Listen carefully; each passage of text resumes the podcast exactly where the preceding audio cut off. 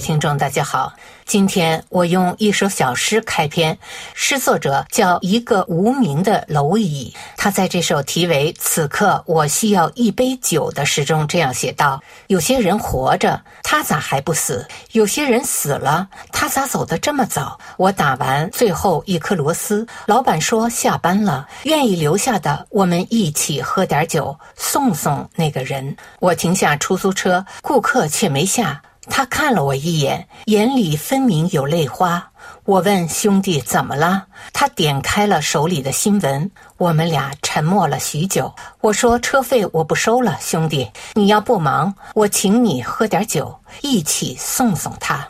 深秋了。天冷了，黑龙江的大地快下雪了。今年的大白菜收成不错，价格也没啥变化。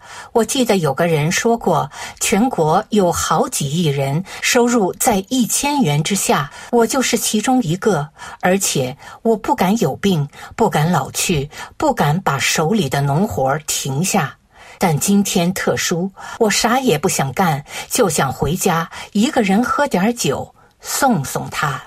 本周，在中共以各种高压手段试图阻止民众悼念前总理李克强的背景下，民间突然爆发了数十年来罕见规模的对一个政治人物的自发悼念行动。李克强家乡或曾工作过的地方的民众用花海任性的反抗着官方意志，表达对前总理的哀思。这不禁令许多人发问：为什么一个在任上没有特殊？表现的标准体制内官僚死后会得到如此规模的民间自发悼念？当然，只需看看网友的热议，就不难找到答案。网友化工九六幺发帖说：“同行衬托之下，他更像个人。”网友秋月手发帖说：“在满朝文武跪舔宋圣的集权时代，只要不媚上，凭常识为底层说几句良心话，就能赢得民众心底的崇敬和敬上的鲜花。这花海是对定于一尊的无声反对，是对痞子治国的强烈抗议。”网友开西湖发帖说：“一个生不逢时的书生，一个无法作为的士大夫，他的背后是一个破碎的时代和无数个用尽全力却依然节节败退的失意者。被悼念的人不再是一个名字，而是某种寄托。人们也在悼念他们自己。这是一种朴素的情感，无需用意识形态或宏大命题去定义是非对错。你总得允许无。”无能为力的人们有悲泣的自由和情绪的出口。另有网友发帖说：“它是一面镜子，人们透过镜子看到的是那个谨小慎微但又试图坚持自己的自己。昔年入阁。”切切朝堂，惊看摇落，凄怆江潭。他犹如此，人何以堪？网友昆仑发帖说：“李克强陨落，改革派消亡，中国第三次跌倒在国家命运的三岔路口。李克强的辞世，标志着后文革时代中国政治精英尝试改良中国道路的失败，也代表着中国知识精英渴望经济发展能引领政治变革寄望。”的幻灭。李克强能力虽然不强，但他是中共党内胡照改革派的余脉，也是中共党内平民派的精神共主。在长达十年与中共陈云、邓丽群代表的顽固派以及习近平代表的红色血统二代进行的博弈中一败涂地。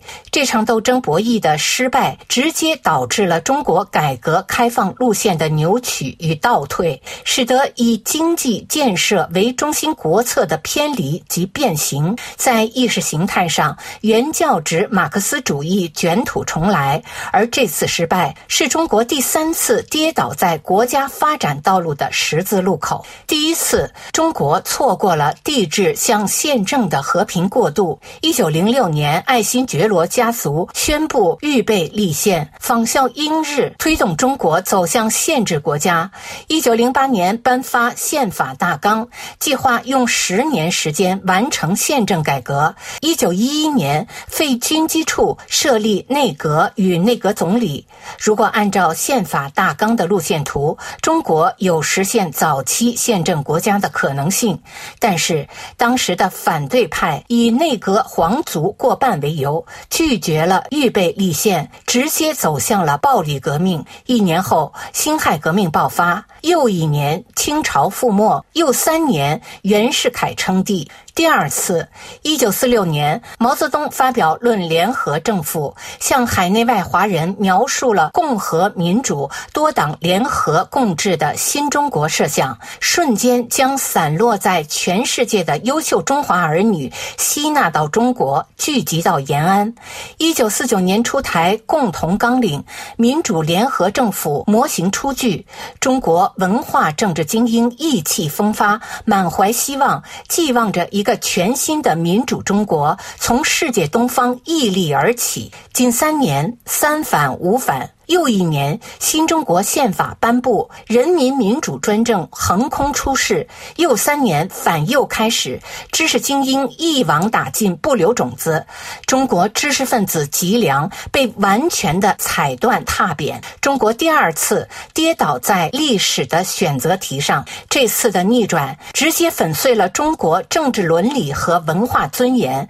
中国人彻底被文化改造，沦为专制奴隶。第三次，一九八零年的改革开放向西方打开胸怀，是人民民主专政道路即将崩溃之际的救赎，也是中国平民精英如赵子阳等借机试图走改良道路的尝试，最终被八九的履带碾压在广场之上。但精神余脉继续传承。温家宝呼吁普世价值，李克强简政放权，都是平民改革派希望推进有限。平权、打破资源高度垄断的努力和尝试，伴随着李克强的骤然离世，本是散沙的改革派正式宣告消亡。